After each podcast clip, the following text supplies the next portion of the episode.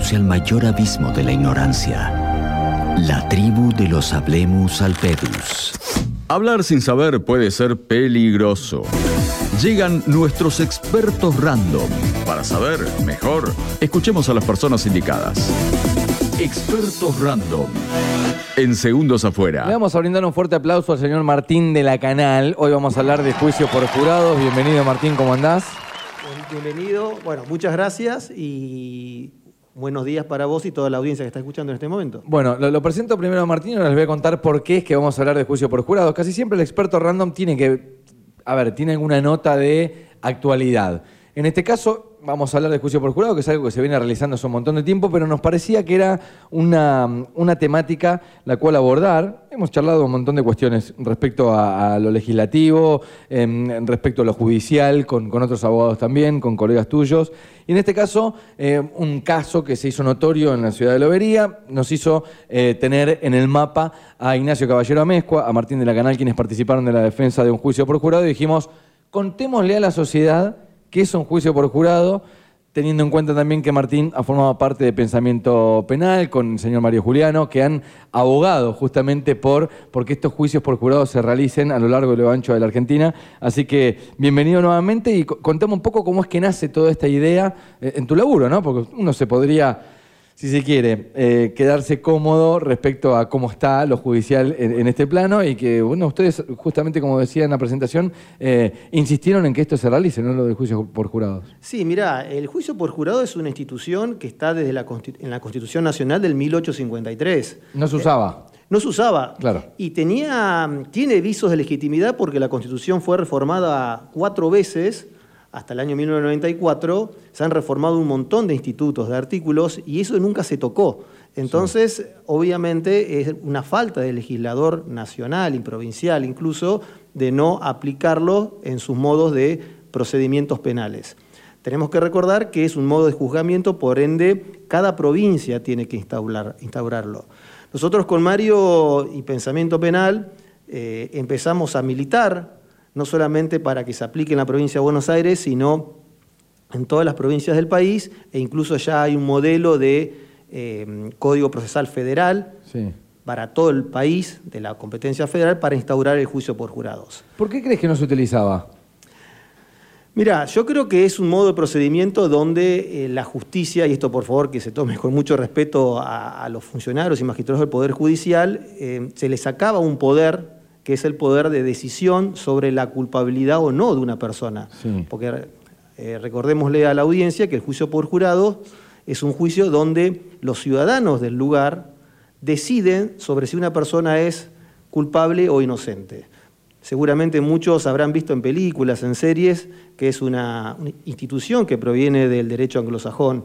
Sí. Entonces lo vemos en películas. Las, las cortes americanas, ¿no? Donde Exactamente. Está el, el, jurado ahí. El jurado en popular. Un, en un costado del juicio diciendo y mirando qué es lo que dicen los acusados en tal caso, ¿no? Claro, es eh, ahí en el debate lo que se presenta ante el jurado popular son las pruebas y los testimonios. El juez técnico le indica a, estas, a estos ciudadanos las, las, reglas de derecho, uh -huh. las reglas aplicables, se van a deliberar y, res, y, resuelven si esa persona es responsable o no, culpable o no, sobre el hecho que se lo acusa. Como te decía, entiendo, y esto es a nivel especulativo, que los jueces, algunos, no todos obviamente, por ahí ven la pérdida de un poder importante mm. que es resolver sobre esa situación. No, no, era el caso de Mario Juliano quien no, obviamente, por esto, ¿no? Digo. Obviamente. Eh, como te contaba fuera del aire, eh, hay provincias, por ejemplo la provincia de Río Negro, que en la legislatura eh, estaba discutido si reformar su código procesal penal. Entonces, bueno, los diputados y senadores que estaban de acuerdo con esta, con esta forma nos convocaban y a través de un simulacro de juicio por jurados que se hacía que lo hicimos varias veces en las, en las salas de audiencias de, las, de la Suprema Corte de cada provincia e invitamos a los legisladores para que vean cómo funcionaba. Uh -huh. Incluso se llamaba por los medios locales a los ciudadanos a participar, se anotaban. Acá en el Coche hicimos claro, uno. El desconocimiento también, a ver, si yo me recibí de abogado, supongamos que estudié en los últimos 15 años, no existía el juicio por jurado. Entonces el desconocimiento también hacía que yo no sepa cómo era y si, y si era bueno o era malo. Digo, ¿no? Para los profesionales también, por más que uno lo Seguro. tenga de libros, Seguro. en la práctica era como una nueva materia para nosotros. No, incluso eh, al día de hoy el juicio por jurados, tanto en los funcionarios judiciales como en colegas, tiene mucha resistencia. Mucha resistencia porque, por múltiples razones, pero la, la- la razón más, más importante o la que más utilizan es que el ciudadano común no estaría preparado para poder resolver una situación así. Ahí me voy a meter con alguna repregunta en el medio. Eh, lo presento nuevamente, está con nosotros Martín de la Canal, 52 años, es abogado desde hace 23 años, es especialista en Derecho Penal, Procesal, Penal y Criminología, director del Instituto de Derecho Penal del Colegio de Abogados de Necochea, integrante de la Comisión de Derecho Penal del Colegio de Abogados de la provincia. Por supuesto, tiene su estudio particular, su estudio privado, es en 623617 y hoy lo, lo abordamos para tratar esta temática que no- nos llama tanto la atención. Yo creo que debe tener que ver un poco con la ficción esto de Sí, el juicio por jurado de que nos llama poderosamente la atención. ¿En qué casos cabe la utilización del juicio por jurado? Mira, el juicio, O de quién depende, mejor dicho, ¿no? te contesto las dos. Dale. El juicio por jurado son para aquellos delitos cuya pena excedan los 15 años de prisión. Ok. O sea, te doy un ejemplo rápido. El abuso sexual con acceso carnal simple, sin ningún tipo de agravante, tiene una pena de 6 a 15. Eso no podría entrar en el juicio por jurado, porque Ok. tiene que ser mayor a 15 años. Un asesinato sí. Un homicidio sí, que es de 8 a, 8 a 25, el homicidio simple es de 8 a 25. Bien. ¿Y quién lo decide? Lo decide únicamente el imputado. Llega un momento del proceso, que es cuando la causa, cuando se termina la instrucción, termina la investigación, el fiscal solicita la elevación a juicio de esa causa, se le da traslado a la defensa Sí. y es la defensa en ese momento el que decide si quiere que se lo juzgue un, un juicio, un jurado popular o un tribunal criminal. En el caso, por ejemplo, de Alexis Maldonado, habrá llegado a una instancia en la cual vos te juntás con tu cliente y le preguntás o lo asesorás vos. Eso no, no importa, es un- Sí. me imagino que va de puertas adentro, pero digo, los dos toman la decisión Sí. de que en este caso fue por juicio por jurado, ¿no? Absolutamente todas las causas que yo tengo que llegan a juicio con una pena en expectativa mayor a 15 años, irremediablemente eh, yo solicito juicio por jurados. Ok, ¿y eso depende solo de vos o tiene que haber una Solamente- interconsulta con tu cliente? No, obviamente yo lo tengo que charlar con mi cliente porque el que, des- el que reside, el que resuelve definitivamente es mi cliente, Sí. pero yo le vendo las ventajas, le ofrezco las ventajas, e incluso hasta estadísticamente eh, el juicio por jurados tiene eh, mayor cantidad de eh, resoluciones de no culpabilidad, o sea, de absolución. Bien, vamos al, Entre otras, perdón, eh, entre otras ventajas. vamos al kilómetro cero del juicio por jurado. Mm. Eh, tu cliente te dice, en este caso, Raúl Pedón dice, mira, vamos, eh, Martín, quiero un juicio por jurados. Mm. ¿Cómo comienza el proceso? ¿Cómo empieza la convocatoria? ¿Quiénes forman parte de ese juicio por jurado? Contame un poco cómo comienza desde cero. Una vez que se resuelve el juicio por jurados, el tribunal criminal, que entiende, acá en Necochea hay un solo tribunal criminal, Sí. lo que tiene que hacer es, en base al padrón electoral, que es un padrón electoral depurado, ¿por qué?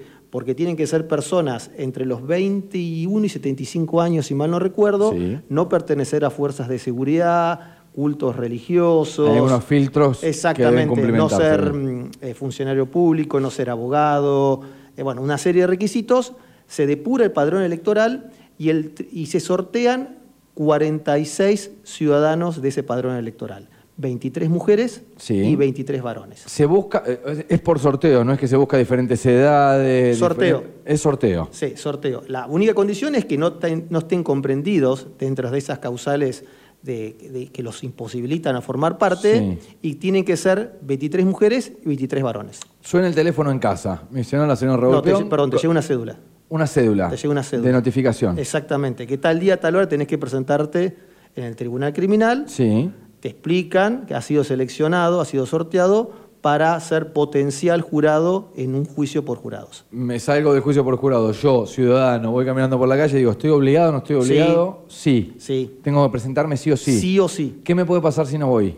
Bueno, tenés, como es una carga pública, Sí. eh, tenés, te pueden ir a buscar a través de la fu- si estás debidamente notificado, te pueden Sí. ir a buscar a través de la fuerza pública y corres el riesgo de que se te abra una causa por desobediencia. Ok, bien. Digo que sí, voy, soy uno de los 46. Me presento y ¿qué me va a pasar ahí? Bueno, ahí hay una audiencia que se llama audiencia del Boy Dire, que es una audiencia de selección de jurado. Se llama así. Ok. ¿Por qué? Porque de esos 46 ciudadanos son elegidos 18, 12 titulares y 6 suplentes. ¿Quiénes deciden quiénes van? ¿Quiénes eligen? Ahí está. Ahí está la defensa y, y- Sí, y la, sí. digamos... Y la el- fiscalía. Ah, Tenés la defensa y la parte acusadora. Las audiencias de Boidir o selección de jurados no son como deberían ser. ¿Por qué? Si si seguramente muchos han visto en películas que son audiencias que en el, en el- el derecho anglosajón dura mucho tiempo, porque, en más, en Estados Unidos hay estudios específicos en la selección de jurado. Porque, a ver, eh, a este- eh, ahí, me, salgo un poco del, Sí. del reglamento, pero digo, yo como abogado defensor entiendo que mi, mi jurado, o el jurado que yo pretendo que vaya al juicio, absuelga, absuelva a mi cliente. Claro. Digo, buscas el perfil de esas exactamente, personas. exactamente. Y lo haces a través de entrevistas. Exactamente, lo que pasa es que desde el punto de vista material y práctico, como se hace en la provincia, por lo menos en Sí, Necochea, y sí. yo calculo que en toda la provincia de Buenos Aires, esa audiencia es inmediata a la iniciación del juicio. Entonces no tenemos la posibilidad temporal, No tenés margen. nada, cero. Entonces, ¿qué hacemos? De acuerdo a qué tipo de delito es, Sí.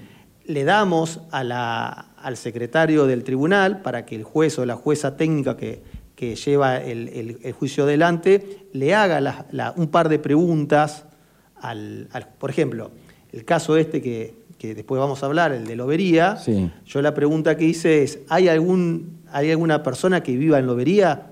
Porque el padrón electoral comprende lo que es el Departamento Judicial de Necochea. Ah, Entonces han venido gente de Lobería, San Cayetano, ¿te puede tocar? Está bien. Entonces, la pregunta que hice yo, ¿hay algún, uno de los presentes, ¿hay alguno de Lobería? ¿Tu filtro fue ese? ¿O Sí. uno de los filtros? Sí. Y si, eh, si era de Lobería, ¿vos querías que forme parte del jurado o no? Yo quería que sí, no hubo ninguno. ¿Por qué? Porque en Lobería la particularidad que tuvo este hecho, entre otras, fue que hubo una conmoción social muy fuerte. Sí. Porque fue un conflicto muy grande de dos familias que no solamente previo al hecho, sino después del hecho, hubo grandes conflictos sociales. Entonces, la familia del chico fallecido, la familia Maldonado, eh, prendió fuego dos casas, autos. eh, Claro, no fue el hecho en sí, sino Sí. que después hubo como hechos satélites que formaban parte también Entonces, de toda la a mí, causa. me- a mí, o sea, la defensa convenía que hubiese gente de Lobería que estaba empapada de la situación. No había ninguno. Bien. O sea, no tengo que tener una preparación, no es que tengo que saber de abogacía, no es que tengo que saber de nada. No, no, no, ex profeso no tenés que saber de abogacía. Ok. Porque, a ver, lo que la gente tiene que entender que el jurado no resuelve, no resuelve sobre el derecho, sino sobre los hechos. Claro, yo lo único que voy a escuchar si soy jurado va a ser, voy a entrar a la sala de juicio y me van a exponer Un hecho. un hecho. Un hecho. Y yo de ahí tengo que decir sí o no. Exactamente. Si pasó, no pasó, si Juan Pérez fue el autor o Juan Pérez no fue el autor. Y si fue el autor, si le comprende algunas causales de disminución de su responsabilidad. Por ejemplo, actuó en exceso en legítima defensa, actuó en emoción violenta, pero nada más que eso. No hace ninguna, ningún análisis sobre el derecho, solamente sobre los hechos. De, de la experiencia que tenés de, de juicio por jurado, digo, a que- a los jurados, eh, ¿están predispuestos a formar parte? ¿No cuesta? Sí, el, Digo, me, me da la sensación que es como para conseguir una autoridad de mesa para las elecciones, ¿viste? Es como un, de- un deber civil que es muy difícil Sí. que la gente esté predispuesta a hacerlo. Mirá, hay estudios sobre el tema y obviamente la... mm, A ver, no todo el mundo está con muy buena predisposición. Lo que sí es muy alto el porcentaje, muy alto el porcentaje de encuestas posteriores y te diría que cerca del 90% de las personas que han formado parte de un jurado lo han considerado como una experiencia súper positiva y que, lo, y que volverían a hacer. O- No les da temor, digo. no les da temor. Lo que suele suceder, y eso por ahí es una falencia de los operadores judiciales, eh, a los que me incluyo, es que son jornadas muy largas. ¿Cuánto lleva un juicio por jurado? Y ¿Tres, por ejemplo, la- días? esta- este último arrancamos a las 8 de la mañana y terminamos cerca de las 10 y pico de la noche. ¿En una jornada? Una sola jornada. Ok. Tuvimos más de 12 horas, casi 13 horas, y en forma ininterrumpida.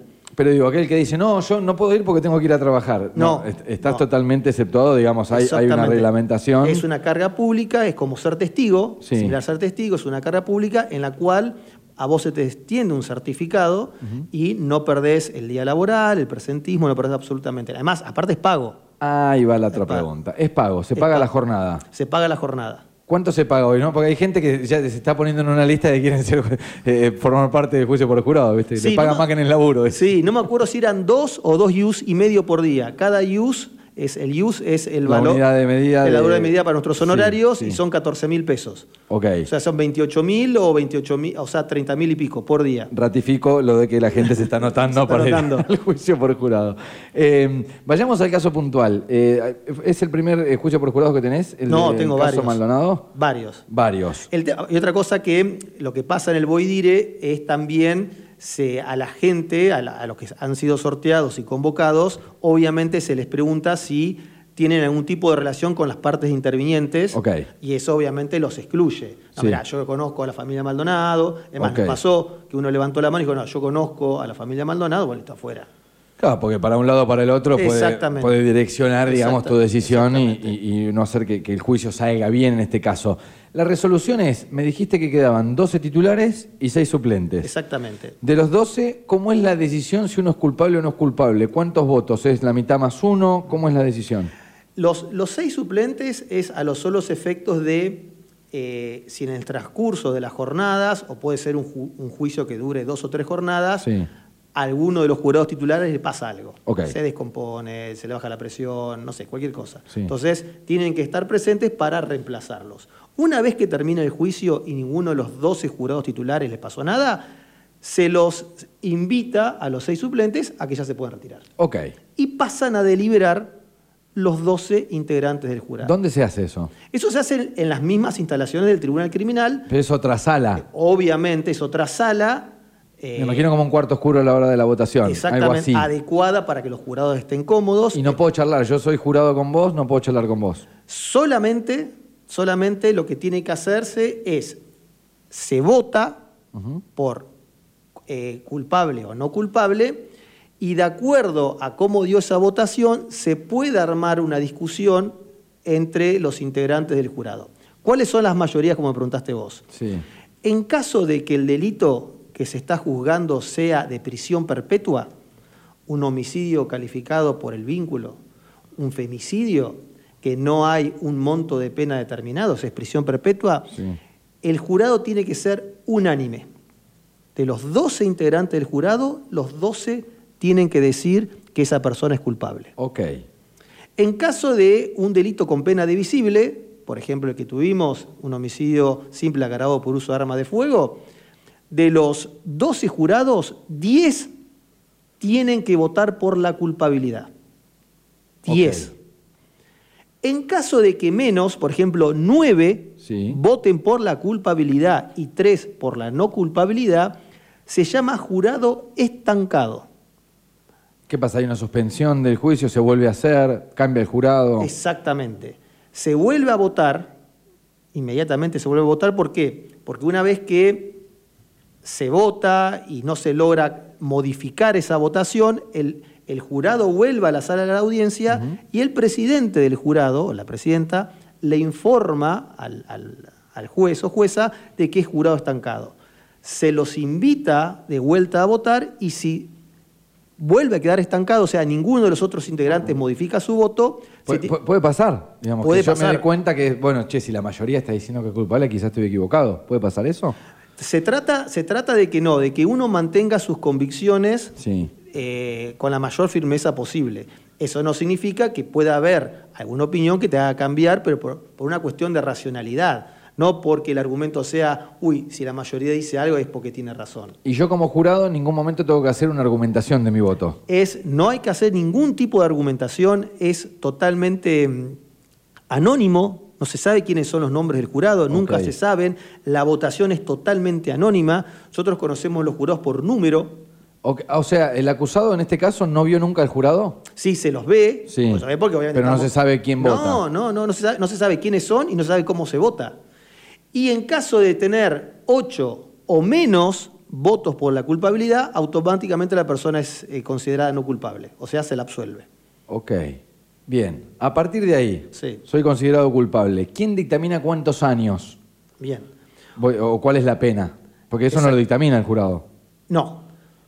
Pero en base a tu pregunta te voy a dar otra ventaja que tiene el juicio por jurados. Sí. En caso de que el juicio sea con tribunal criminal, en caso de una absolución, o sea, yo logro como defensor que mi asistido sea absuelto, la parte acusadora, Sí. el fiscal y eventualmente un particular damnificado, tiene la posibilidad de recurrir todas las instancias. O sea, de recurrir ante casación, ante la Suprema Corte, por la sentencia absolutoria que obviamente eh, le jugó en contra. Sí. Y en ese caso, si se vuelve a hacer un juicio, ¿puede ser sin juicio por jurado? No, pará, pará, pará, ahí te voy por. Ahí te voy, estoy salteando muchas materias, ahí te voy la ventaja. ahí te voy- En cambio, si yo logro una absolución en juicio por jurado, Sí. El fiscal y la parte acusadora no tienen ningún recurso. Ahí muere la causa. Ok. ¿Me va siguiendo la ventaja? sí, sí. Entonces, es muy probable que algún tribunal superior, en caso de, de- en caso de juicio de tribunal criminal, si yo logro una absolución, me la dé vuelta. En cambio, en juicio por jurado, el fiscal, el particular damnificado, el acusador, ya está. Es una especie de que si lo dijo el pueblo, Ya, tiene esa- que quedar ahí así. está. Es lo que se llama la Vox bala de o algo así, Sí, o es, tiene la- como- es lo que se llama la bala de plata. El Estado tiene una sola oportunidad para acusar. Si falla en esa única oportunidad, ya está. En juicio por jurado. Bien, en el caso de, de Alexis Maldonado, del asesinato de Alexis Maldonado, digamos que eh, vos estabas en la parte de la defensa de quien era... eh, De los dos. de, de los dos que eran acusados por el asesinato de Alexis Maldonado. Exacto. En este caso fueron condenados culpables por el juicio por jurado. No, bueno, ahí tenés, ahí tenés lo que tenía explicando. Era, la defensa la ejercimos con Ignacio Caballero Amezcua. Sí. Eran dos acusados. Luis María Maciel padre y Luis María Maciel hijo. Sí, Cuando llegamos al juicio por jurados, la estrategia de la defensa nuestra fue que el fiscal acusó a los dos por el homicidio. sí, Nosotros, nuestra estrategia fue tratar de convencer al jurado de que Luis María Maciel padre no estuvo, que no es responsable, y que Luis María Maciel hijo sí fue el autor del disparo que le causó la muerte a Alexis Maldonado, pero dentro de un contexto de la legítima defensa. ok. Nos fue bastante bien, ¿por qué? Porque el jurado consideró que Luis María Maciel padre no estaba, así que lo absuelve, y ahí está, el fiscal no puede decir nada, por eso fueron los disturbios, o sea, hubo disturbios Está fuertes, Sí. y que Luis María Maciel hijo era culpable. Perfecto. ¿Qué pasa cuando el jurado popular considera que una persona es culpable? Se hace dentro del mes, no, no puede pasar más de un mes Sí. de, de- de tiempo, con el juez o la jueza que llevaron adelante el juicio por jurados, el juez técnico, se hace una audiencia que se llama cesura de juicio. En esa audiencia de cesura de juicio, que es obligatoria, solamente está el juez y las partes, se discute el monto de pena. Ok. Recordemos que el delito que se lo condenó a Luis María Maciel Hijo tiene una pena de 10 años y 8 meses a 25. Y en este caso se decidió de cuánto. 13. Ok. Entonces, si bien conseguimos una pena muy cerca del mínimo de la escala penal, igual ha sido, y te comentaba también fuera de, fuera de aire, que justo hoy presentamos en casación un recurso a los efectos de que casación baje el monto de pena al mínimo de la escala legal. E incluso planteamos algo muy, muy novedoso, que Mario Juliano lo aplicó en su momento, que es la inconstitucionalidad de los mínimos de las escalas penales. A grandes rasgos, ¿qué es eso? Que hay hechos en particular, muy particular, en el cual el mínimo de la escala penal Sí. quedaría muy alto. Sería algo injusto en relación al hecho que pasó. Entiendo.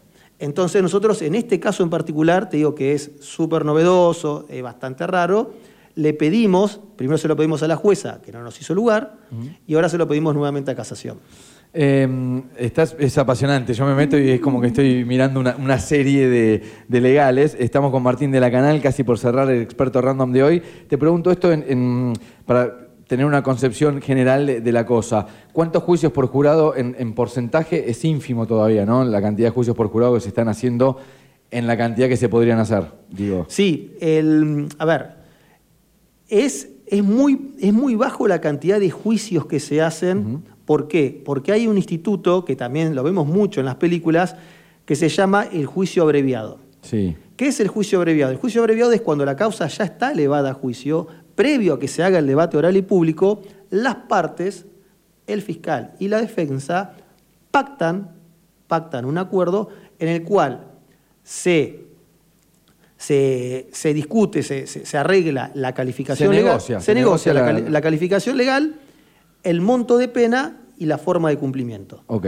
Eso se le presenta al juez, el juez lo homologa y no se hace debate oral y De público. eso sí hay un montón, digo, juicio abreviado y un montón, porque son, me parece que son cosas que la gente se quiere sacar de encima, salvo que haya un caso en el cual quien acusa diga, no, no, acá no hay ningún tipo de negociación, quiero ir adelante con esto, por más que dure 20 años. Lo que pasa que la, lo que pasa que en el juicio por jurados hay una condena, Claro. existe la condena.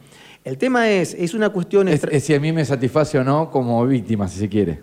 Exacto, bueno, ahí está, eh, has, dicho- has puesto el dedo en la llaga. ¿Por qué? Porque una, las últimas reformas, que, las últimas leyes de protección a la víctima han ordenado que el fiscal tiene la obligación, previo a pactar con la defensa, escuchar a la víctima. Bien. Es discutible, es muy discutible, ¿por qué? Porque no hay una sola clase de víctimas, hay muchas víctimas. No digo que esté ni bien ni mal, digo, cuento una realidad. Sí. Tenés víctimas que buscan justicia, víctimas que buscan venganza, Sí. víctimas que buscan consecuencias irracionales, por ejemplo, piden la pena de muerte. Sí. No digo que esté ni bien ni mal, digo es lo que existe. Entonces, muchas veces, muchas veces, se lleva a un debate oral y público una situación que se podría haber arreglado de otra manera, Ok. con las consecuencias positivas y negativas para, por ejemplo, en, en- en- en el caso este, se, se intentó con el fiscal llegar a una negociación, el fiscal estaba de acuerdo y los que se opusieron fueron los, la- las- los familiares del, del chico que falleció. Sí. La cuestión es que fuimos a, a debate y en debate conseguimos cosas mejores. Que si hubiesen negociado una pena, Exactamente. quizás, ¿no? Entonces, es un tema que, bueno, es para, da para mucho, pero eh, la gran mayoría de los casos llega, va, va a juicio abreviado, después hay un porcentaje que se hace un debate oral y público y los menos son los juicios por jurados. Bien.